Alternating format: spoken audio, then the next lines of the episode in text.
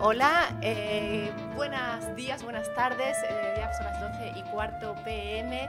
Bienvenidos hoy a este regreso de nuevamente mi programa de crecimiento, de desarrollo personal en esta búsqueda de, del ser uno mismo, de transformación, que este programa está lunes, miércoles y viernes a las 12 pm.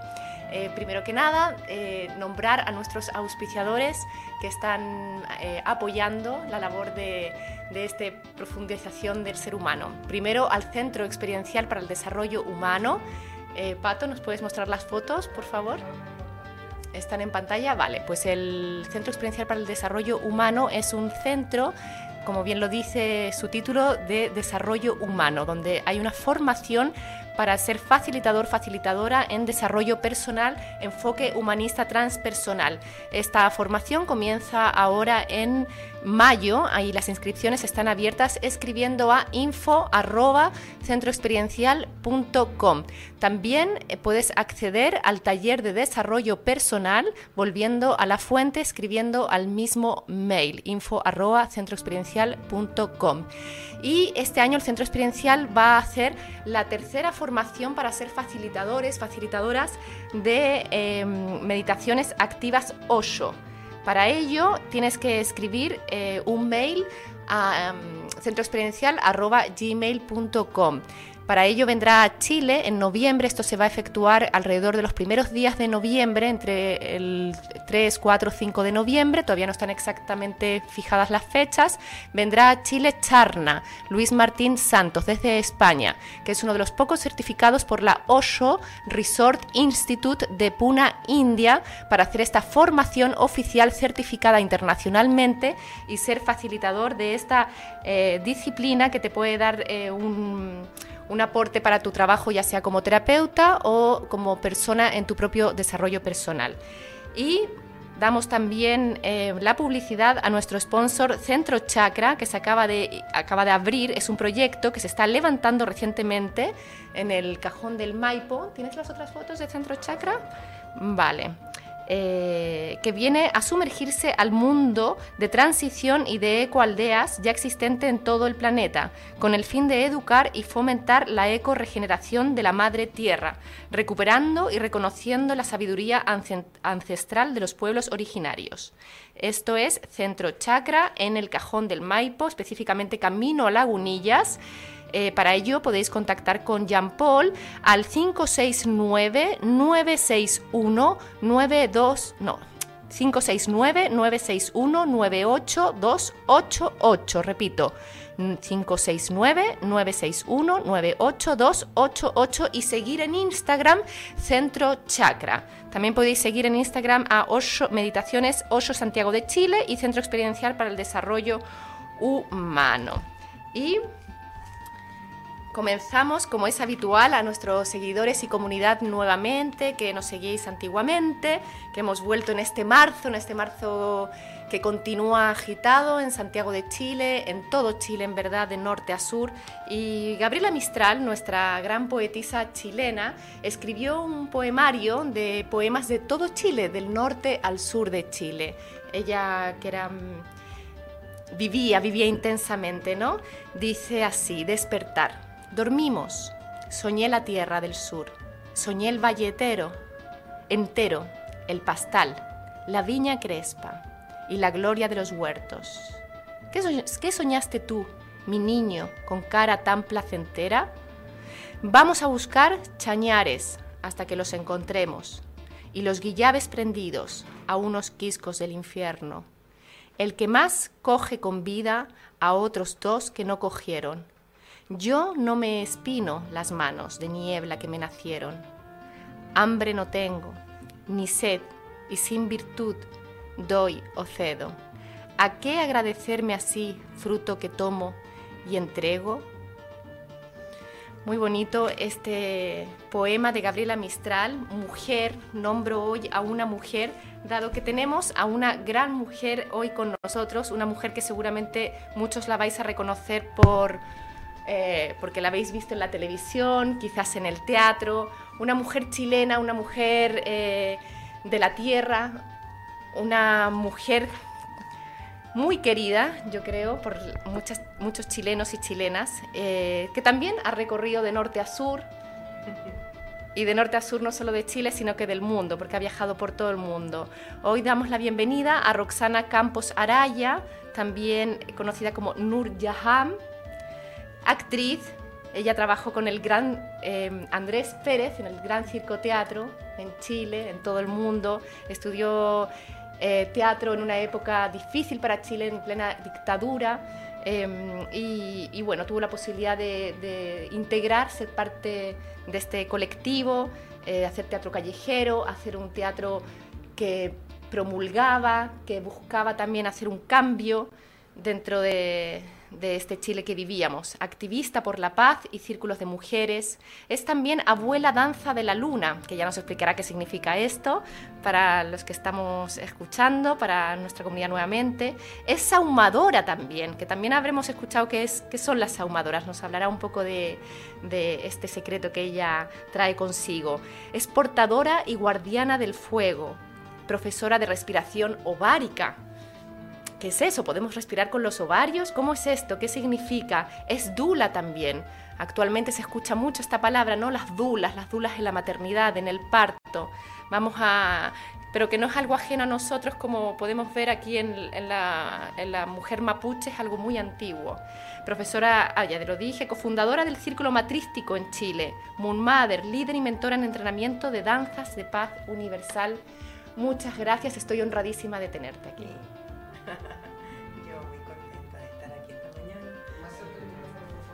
Ok, me acerco al micrófono o elevo el volumen.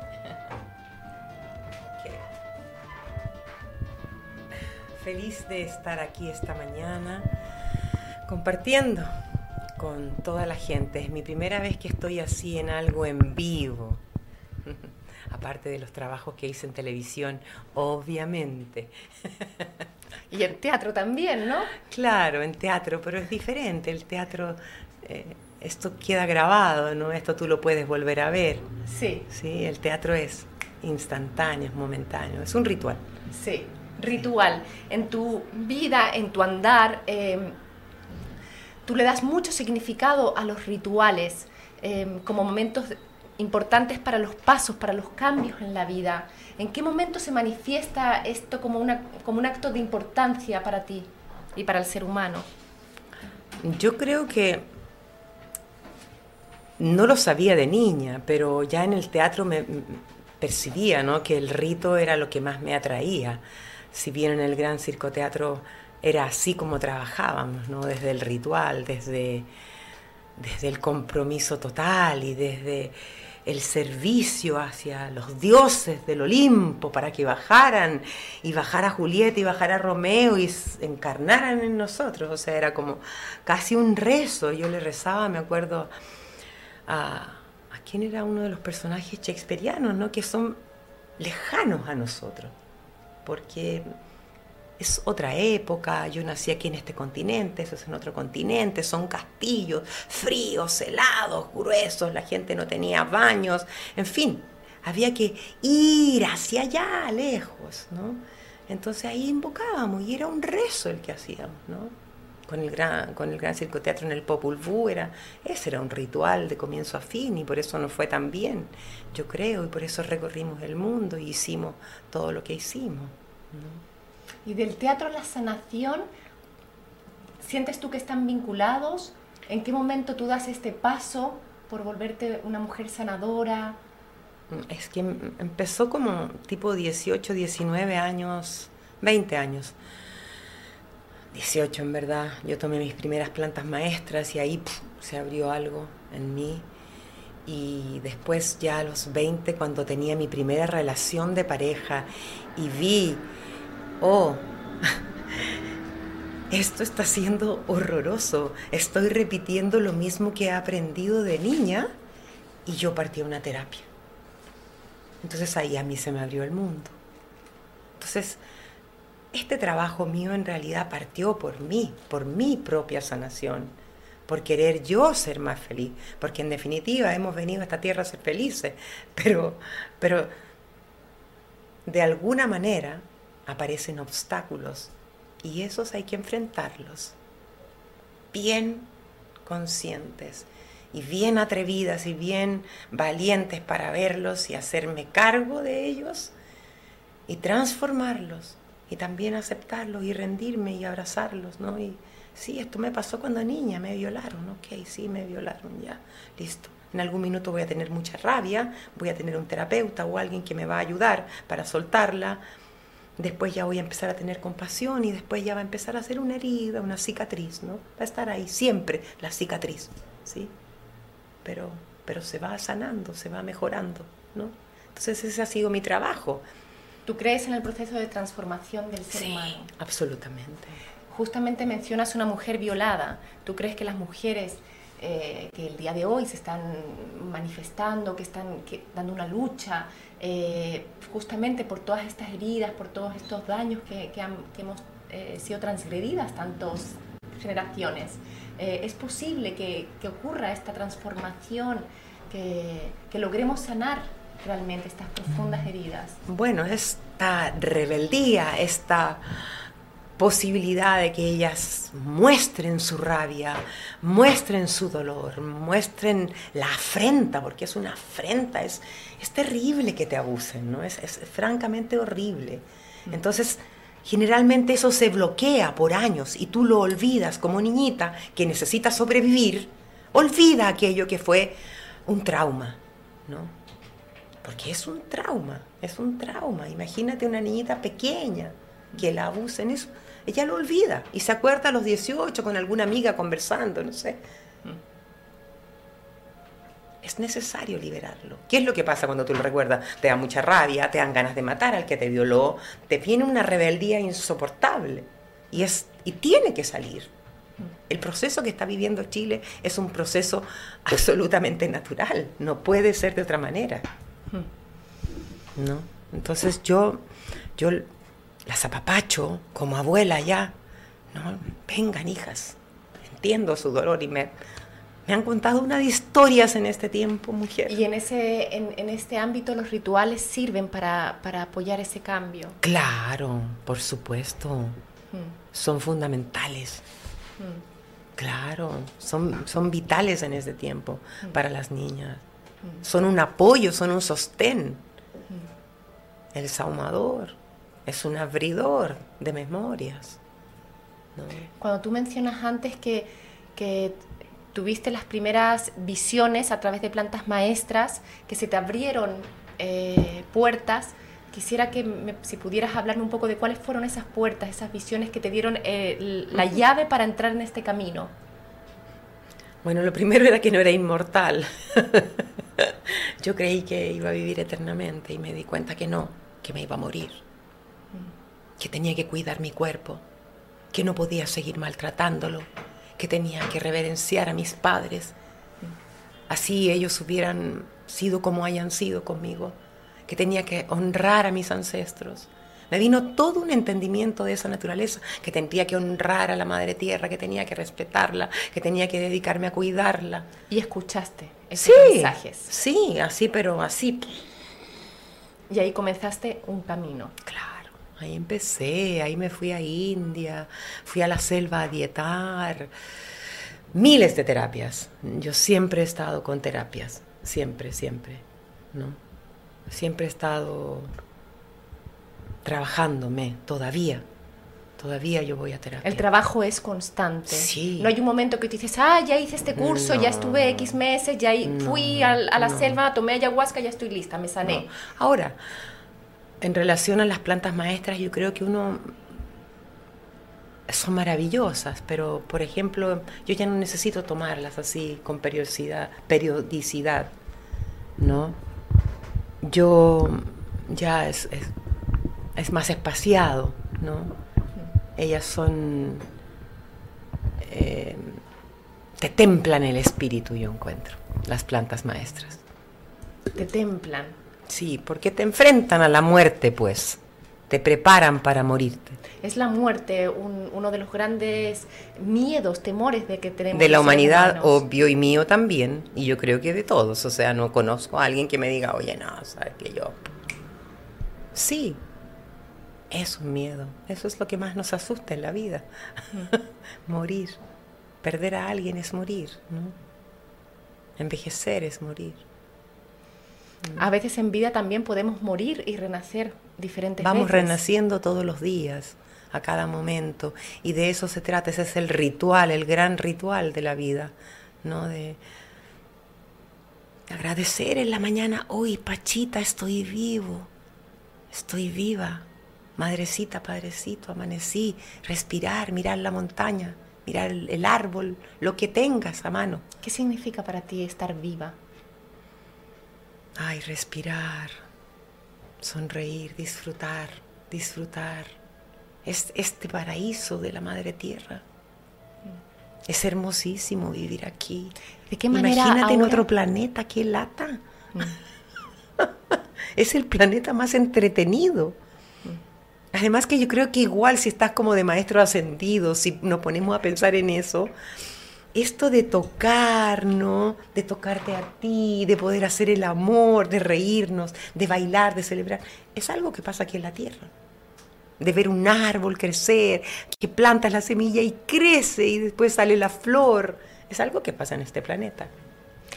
En este momento, como país, estamos viviendo una situación que ya se ha hablado, que está polarizada, está la violencia presente, donde en este momento lo que era, bueno, la, nueva Plaza de la Dignidad está lejos de tener pasto verde, eh, la flor que nace, porque ahora es un tierral, porque, bueno, estamos en, un momento donde no logramos encontrar esa, esa paz o esa tranquilidad.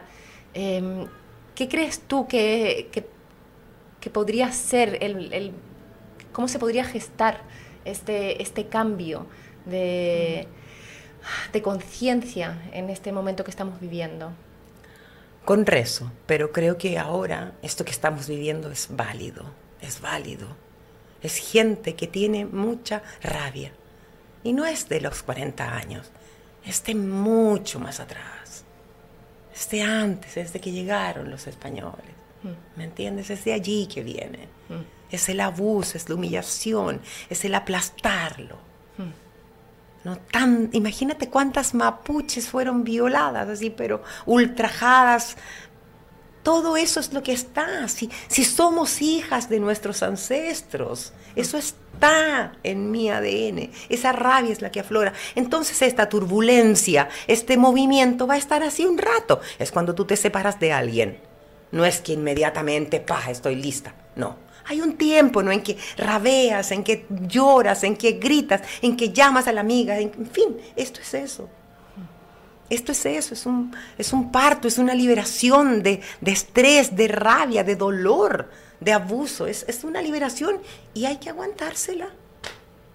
Y las más mayores, que ya hemos ido a cursos y que hemos viajado y que hemos estado en la India, en, meritando en ashram y todo el asunto, pues contener contenerlos, contenerlos y estar ahí dispuesta para oírlos. En eso estoy yo, conteniendo, abrazando, apapachando. ¿Y de qué manera lo, gestionas? ¿Cómo lo haces? ¿Cuál es en, la práctica? ¿Cómo... Las escucho, las escucho. Me llaman, me cuentan, me hablan por el WhatsApp, me hablan por teléfono, me hablan por el Facebook, van a mis círculos. Las historias en mis círculos son terroríficas cuando yo hago iniciaciones, ¿no?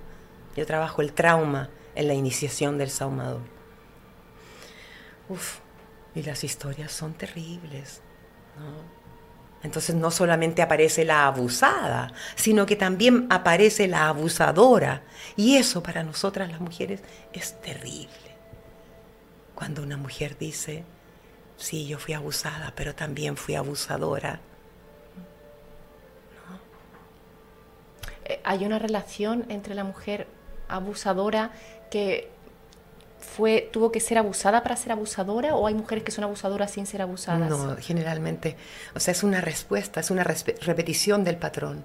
Y cuando tú no lo trabajas, cuando tú no, no, no te das cuenta de que fuiste abusada, no tomas conciencia, ah, soy una mujer abusada, y por eso está esta tendencia, ¿no? porque es la tendencia. El abusador que nos abusa también fue abusado. creo que, eh, claro, un, problema o algo que sucede a veces es que normalizamos, lo integramos de una manera como, ah, me abusaron, ya está, eh, entonces no, no, realmente no hay un trabajo en no, hay que hacerse cargo, hay que hacerse cargo. Un abuso es un trauma en la vida de un ser humano y debemos hacernos cargo para así no permitir que nos abusen, ¿ya? y no ser unos abusadores. Porque uno también es abusador en qué sentido, en mandonguear, en pues todo eso es un abuso, es maltrato, ¿no? O permitirlo hacia mí. No que alguien me diga, no, tú, de mala manera, ¿no? Porque si me lo dicen de buena manera, todo bien. ¿Tú crees que la palabra tiene un gran poder en cómo nos relacionamos? La palabra, sí, el pensamiento y todo lo que pensamos. Hay que tener mucho cuidado con los pensamientos, ¿no? Estamos pensando a veces monstruosidades y esas son las que estamos atrayendo a nuestras vidas. Entonces, ¿qué hago yo con Chile? Trato de verlos amorosos, trato de ver que la Plaza de Dignidad va a retomar la dignidad y va a volver a ser algo nuevo, porque no va a ser lo de antes, va a ser algo nuevo, ¿cierto? Decía el otro día Christian Barken que él eh, cree que en este momento, bueno, deberían de ya cesar la, violencia eh, y encontrarnos en un espacio más de conversación, donde nos escuchemos, mirándonos a los ojos, eh, mencionando también que las redes sociales de alguna manera instan a que haya más odio o la misma generación de ahora de, los videojuegos, donde todo es muerte, donde hay como, como una violencia desatada, desaforada. Em, ¿Estás de acuerdo con que es necesario que conversemos más como seres humanos, que volvamos a encontrarnos en, esta, en este mirarnos a los ojos? ¿De qué manera se puede eh, activar esto? Mm. Lo que pasa es que si tú quieres ir a primera línea y decirle, oye, conversemos, no sé, no sé, ¿me entiendes? Yo creo que la llegada es por otro lado. Nosotros queremos ahumarlos, por ejemplo que es otra cosa, ¿me entiendes? Por ejemplo, pasaron los de primera línea y me, dio una emoción, yo lloraba. Yo estaba con mi pluma de cóndor y los bendije a todos, así fuerza. Son unos muchachos tan jóvenes que están ahí, ¿no? Que se exponen. Yo no me atrevo a hacer eso, no podría estar allí, ¿no? ¿Y cómo Algunos podemos conversar. Hmm. Algunos podemos conversar, pero otros todavía no pueden conversar. Y también es válido. Así es como es ahora. Y debemos hacernos responsables. Somos todos responsables de esto que está pasando. Todos. Derecha, izquierda, adelante, atrás, arriba, abajo, todo. Entonces, abrazarlo, cuando tú mencionas que, los ahumaste con tu pluma de cóndor, me imagino junto a otras ahumadoras, ellos estaban receptivos a este acto, a este ritual, eh, fueron agresivos, ¿no? No, amoroso, amorosísimo, lindo, pero iban pasando, ¿no? Ya había terminado, era el final, era el final de, del 8, ahora el 8 de marzo, y, iban pasando y empezó la gente a aplaudir. Yo dije, ¿qué pasa? Ah, me partí corriendo, ta, ta, ta, y me acerqué ya estábamos sin ahumador y yo solamente me llevaba mi pluma en la mano para que no se rompa. ¿Cuántas mujeres ahumadoras hay ahora mismo en Chile? Yo creo que deben ser unas 3.000. Ah, muchas. O más. ¿Y en la marcha cuántas mujeres? En la marcha habíamos 130 ahumadoras más 20 guardianas y como 60 mujeres que llevaban las flores y el agua. ¿Qué significa ser guardiana? Que nos cuida. que nos cuida, que va abriendo el camino, que, que, ve si alguien quiere hablar con nosotros. A veces hay gente que se acerca, que pide cosas, etc. Entonces ella dice, no, sabes que van en rezo. Porque esa es la gracia nuestra, que vamos ahí calladita, rezando. Y en este caso nosotros íbamos pensando amor, paz, amor, paz, amor, paz, amor, paz. Que esto se desarrolle de forma amorosa y pacífica. ¿De dónde nacen los saumerios? Desde hace más de 5.000 años, desde que el hombre es hombre cuando empezaron con los rituales y ofrendaban a los seres humanos, ¿no? Primero partió así, después, no, empezaron con animales de ofrendas y después ya, ah, pero mira, oye la rosa da tal olorcito, mira la lavanda, oye como que relaja, ¿no? Y la rosa como que activa el amor, ¿no? Sí, la salvia como que, como que me abre la mente, me da sabiduría. Y ahí empezó. ¿Cuáles son las instancias para usar el saumerio? Siempre que tú quieras, siempre que tú quieras, siempre. Pero ponte tú para abrir esta ceremonia aquí, de, este, de este programa, para abrir una lectura de cartas, para... Estoy angustiada porque volví después de la marcha, track, prendo mi saumador, o me levanto a la mañana y tengo el tiempo, enciendo mi saumador, saumo mi casa, una noche de luna nueva, una noche de, de, luna, de luna llena, ¿no? Siempre, siempre para hacer el amor. Vamos a saumar ahora, abrir este espacio. Mm. Vamos a encender un poquito de salvia. La salvia es una gran aliada de las mujeres. Es nuestra aliada por excelencia. Si tú vas a las farmacias de homeopatía, se encuentras una cosa que se llama salvia medicinalis. Y esa es para cuando tienes problemas menstruales o para o para cuando estás ya menopáusica. Hay muchas, muchas, muchos tipos de salvia. Nosotros, esta que estoy encendiendo ahora, es una salvia que viene del norte. Cuando digo norte, es de México para allá. Y es una salvia muy, muy, muy, muy amorosa, poderosa. Es una gran compañera para las mujeres. Así es que siempre le vamos a agradecer me acuerdo que una vez estaba en Tecate, en el norte de México, en la frontera con Estados Unidos, y voy caminando y me encuentro un bosque así de salvia. ¡Oh! ¡Wow! Fue maravilloso. Así es que para toda la gente que nos mira, un humito sagrado, para que sus vidas se bendigan, para que tengan buenos propósitos, para que tengan buenos amores, para que tengan buenas amistades, para que tengan buenos trabajos, para que tengan buenos pensamientos, dulces pensamientos, para que honren a sus padres, a sus madres, a sus abuelos, para que bendigan a sus hijas y a sus hijos, para que les den lo mejor que puedan.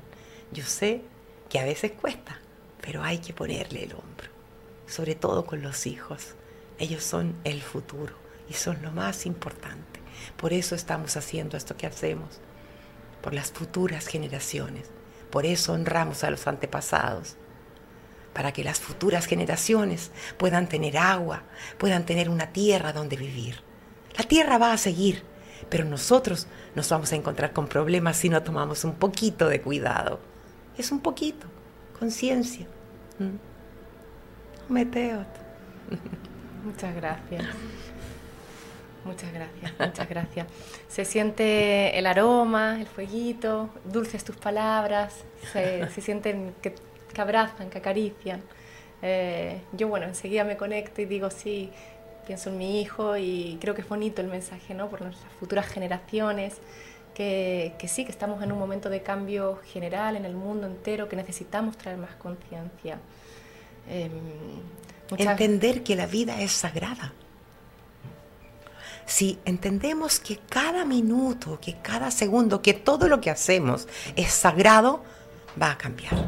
Tú puedes decir, ay, pero no será mucho, qué cosa tan ridícula, ¿cómo va a ser sagrado ir al baño? Sí que es sagrado. Es la limpieza, es la evacuación. Es importante donde lo haces. Cada vez que vas, tiras la cadena, agua, que lleva qué, y lo voy a decir, tu excremento, cuando podría ser de otra manera. Es agua que lo lleva, es agua que se va. ¿Mm? Debemos cambiar nuestros hábitos. Ya es tiempo. Es difícil en la ciudad y por eso sigo aquí en la ciudad. Sé que es más fácil en una ecualdea, en el campo, pero acá está el reto. Acá tenemos que reciclar, acá tenemos que comer cada día más sano y evitar cosas que nos enfermen para así que evacuar cosas que no dañen a la madre tierra. Es que todo es un ciclo. Mi excremento va a dar a la madre tierra el envase este, también. Algún día va a estar viejo, viejo, viejo y ¿dónde va a quedar? Y así, todo, todo. Por eso dejé de trabajar en la televisión. Porque me sentía culpable. A mí me encanta hacer televisión. Encuentro que es maravilloso. El teatro es maravilloso. Pero yo me sentía mal. Porque estaba fomentando un gastadero de plata que para mí era innecesario. Yo me entretengo viendo las películas, pero yo no podía seguir haciéndolo. Roxana, activista por la paz, em, y eres líder y mentora en entrenamiento de danzas de la paz universal. Ay, sí. Este, este nuevo andar en tu vida, ¿cómo nace? ¿Cómo te vuelves activista por la paz? ¿De qué manera entras en este camino? Porque me di cuenta que era necesario, ¿no? Ya desde el 73 ya yo, yo sentí que había que pacificarse, ¿no? Que, que, no se podía seguir en, en, ese estado de cosas. Yo siempre fui más hippie, entre comillas, entonces los hippies somos más pacifistas, ¿no? Yo fui, siempre estuve en el camino paralelo, siempre estuve ahí viendo que era la paz interior lo que me podía ayudar. Y ya como a los 20 y algo años, yo ya hice mis primeras danzas de paz. Este ¿Cómo te encontraste con las danzas de la paz? Acá en Santiago. Acá en Santiago llegó Yaxán y después Loreto González, las continuó y entre medio venían argentinas a dar a dar cursos y ahí yo empecé a entrar, a entrar, a entrar. Y me encantaban porque ¿qué es lo que hacen las danzas de paz universal? Nos juntamos un círculo, un grupo de personas y yo les digo, mira, esta es la melodía. Listo, ¿la aprendieron? Bien. Estos son los pasos. Prum, prum, prum, prum. Listo. Vamos, cantando y bailando todos juntos. De una. Es como una magia. Quizás podríamos llevar a la Plaza de la Dignidad esto, estas Lo hemos hecho, lo hemos hecho. Lo hemos hecho, sí. Lo hicimos ahora para, no me acuerdo qué día, el, para el primero de noviembre. Ahí estuvimos haciendo. O al otro día, no me acuerdo un día que era. Una, una cosa que se celebró ahí grande un día temprano. Eso quizás sería un movimiento bonito para mm. hacer, ¿no? Como mm. un que también se integraran los primeras líneas, las capuchas, como eh, el resto de las personas a estas danzas mm. y, ver ahí qué sucede a nivel eh, de masa, de social, y si es que llega a producir algún cambio interno que me, imagino que debe ser muy diferente el bailar al tirar piedras. Ya hemos tirado piedras, ya hemos tirado suficientes piedras. Invitar también quizás, ¿por qué no?, a los carabineros, a las carabineras a hacer esta, esta gran danza. Sería hermoso. Todos en una misma, en una misma danza, carabineros, primera línea, toda la, la, población, si al final todos queremos, me imagino, un vivir en un mundo mejor, un, un pensar en nuestras futuras eh, generaciones, eh, todos queremos lo mismo, todos queremos eh, estar bien nosotros y los de al lado. Ya nos damos cuenta que si el otro no está bien, nos afecta también a nosotros. Ya no es un solo mirarse el ombligo uno o una. Ahora lo bonito de las danzas de paz es que en este minuto yo tengo 25 líderes en formación. Entonces yo soy la mentora de todos ellos y es fantástico porque hay danzas en Maipú, hay danzas en La Florida, hay danzas en La Reina, hay danzas en Ñuñoa, hay danzas en Coyhaique, en Laguna Verde, en Viña, en Reñaca, en Coyhaique, o sea, Concepción, en fin. Entonces eso es precioso. Y además que las danzas son una herramienta de estos tiempos globales. Porque hay un grupo de personas que se desconocen y van a tener que entrar en vereda, tomar decisiones.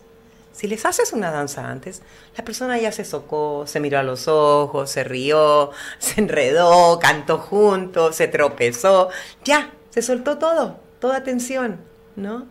Entonces ya se abrió el camino, está más fácil.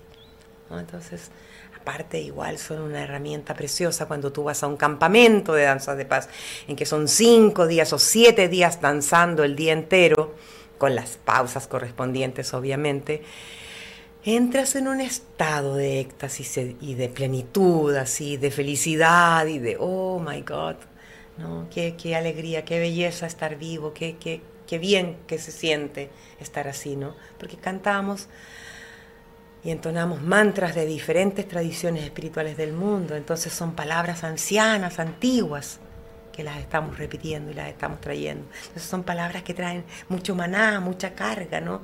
Mucha baraca, mucha bendición, porque han sido repetidas y repetidas y repetidas para orar, para pedir ayuda. ¿Podrías mencionarnos algunas de estas palabras? Por ejemplo, alhamdulillah. Alhamdulillah. Yafatá, que es un abridor de caminos. Por ejemplo, está el, el, Ave María en arameo, ¿no? Que, es, yo lo he escuchado en arameo y es precioso. está en YouTube. Es precioso.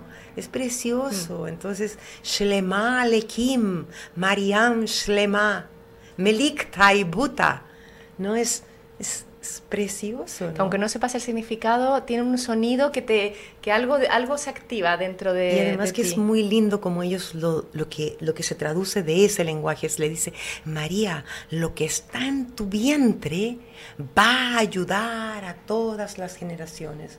Entonces, yo les digo a todas y a todos, lo que está en tu vientre, en tu centro de creatividad, ¿ya?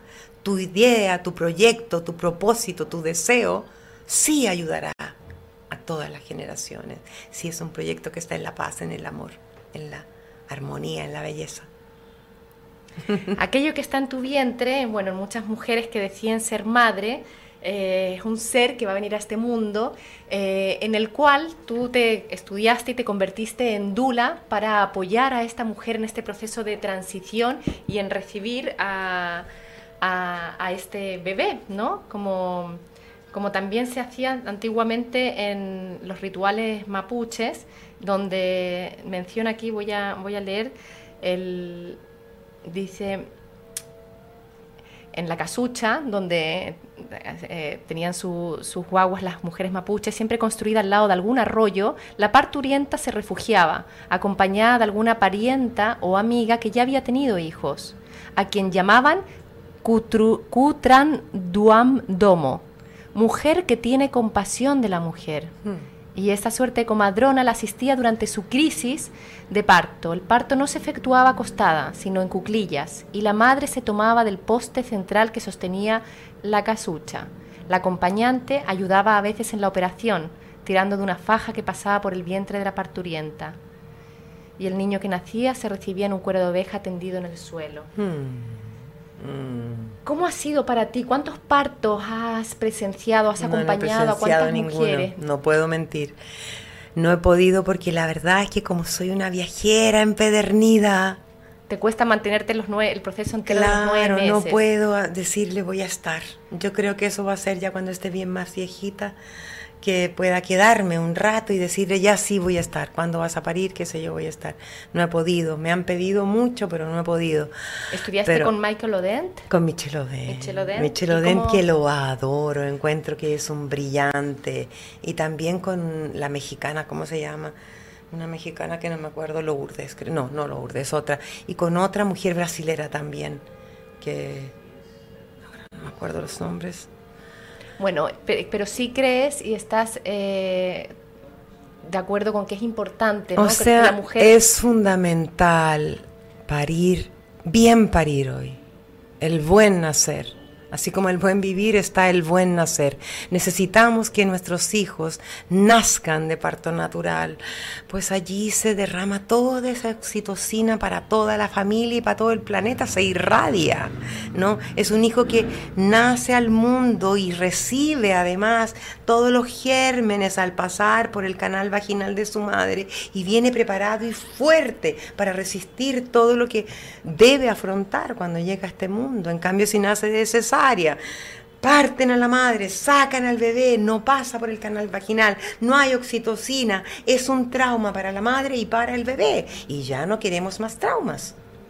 Ahora, esta mujer que por X razón tuvo que tener a su hijo por cesárea, ¿tiene posibilidad también de hacer un acto de, ritual, de reparación para...? Hay, tenemos ahí a la Flora Mujer que hace unos rituales preciosos, a la Magi creo que también hace trabajos así. Hay muchas chicas que están trabajando en eso ahora. Hay muchas dedicadas a eso, buenas. Yo confío en ellas. Y claro, si no tienes otra alternativa, obvio que hay que tenerlo por cesárea. Eso es indiscutible. Pero, no, cuando es, no, hay necesidad, que es lo que se exagera de alguna manera, ¿no? Como que la medicina se aprovecha por, comodidad también del propio médico, que a lo mejor se quiere ir el fin de semana a la playa y dice, venga, programamos cesárea para el jueves y ya está, así me quito de, rollos. Y eso es en el fondo con la eh, medicalización que se ha hecho, ¿no?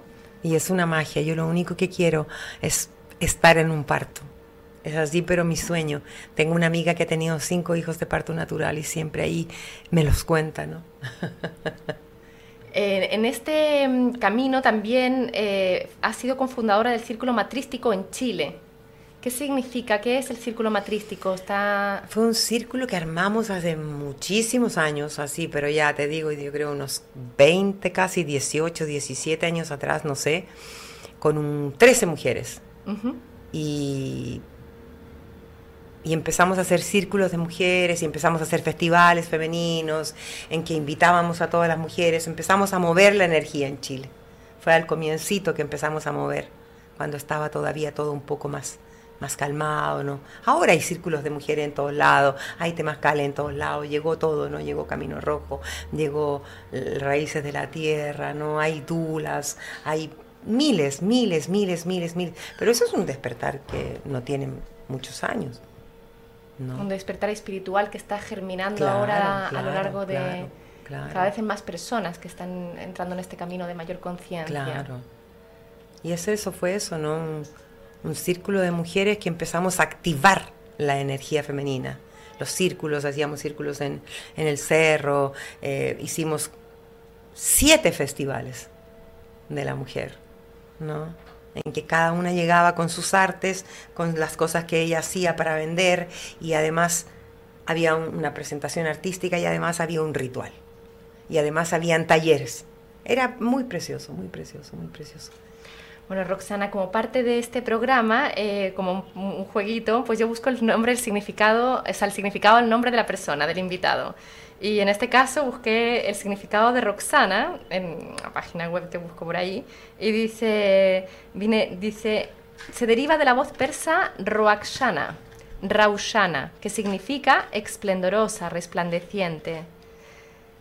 Dice que es una variación de rosa, nombre de origen latín que proviene de la voz rodja y cuyo significado es el de la flor del rosal. Dice que la personalidad de Roxana es un amante de la libertad y de la independencia, vive una existencia llena de alegrías y sueños. Y entonces se dedica a entregarle lo mejor a sí, sus compañeros, los hijos, progenitores. Como la flor, no todo es belleza, ternura y pasión, pues posee un temperamento fácilmente irritable y susceptible. Dice que eres de naturaleza amable y condescendiente también, suave, cordial, sagaz, y armas la armonía de las formas, de todas las formas y métodos eres empeñosa, esto puede ser real o no, dice que tienes una capacidad analítica y tendencia nuevamente a armonizar, los contrarios. Y aquí viene la parte que más me gusta, que es que dice que te destacarías en profesiones como, vamos a ver si puede ser verdad o no, estadística, contable, empleada, dice que serías una gran diplomática una bibliotecaria, pero que hay algo que se acerca contigo. Dice también que podría ser una escultora o mediadora de la paz. ¿Se acerca o no se acerca a...? Sí, se acerca mucho. Sí, mi espíritu libertario, sí. y para ir dando cierre y como parte de un ritual que tenemos aquí en el programa nuevamente, pues te voy a invitar a encender esta velita y... Mm, enviándole un mensaje a nuestra comunidad nuevamente, a la gente que nos está escuchando en este momento. Mm.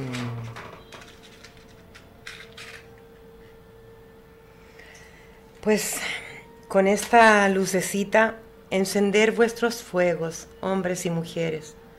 El fuego del hogar que está allá en el bajo vientre. El fuego del corazón que es el amor incondicional. Y el fuego del espíritu, ¿no? Que es el que nos conecta con, la divinidad. Así que que esta lucecita encienda así sus, sus fuegos para que puedan caminar así, bien enraizados, bien plenos, bien seguras, bien seguros, bien segures de sí mismos. Mis mes. Muchas gracias Roxana por haber venido a este programa que estamos comenzando hoy Y, gracias, gracias por toda tu entrega, por toda tu, tu, disposición, por todos tus mensajes de paz, de danzas, de saumerios y de transformación para nuestros radiovidentes.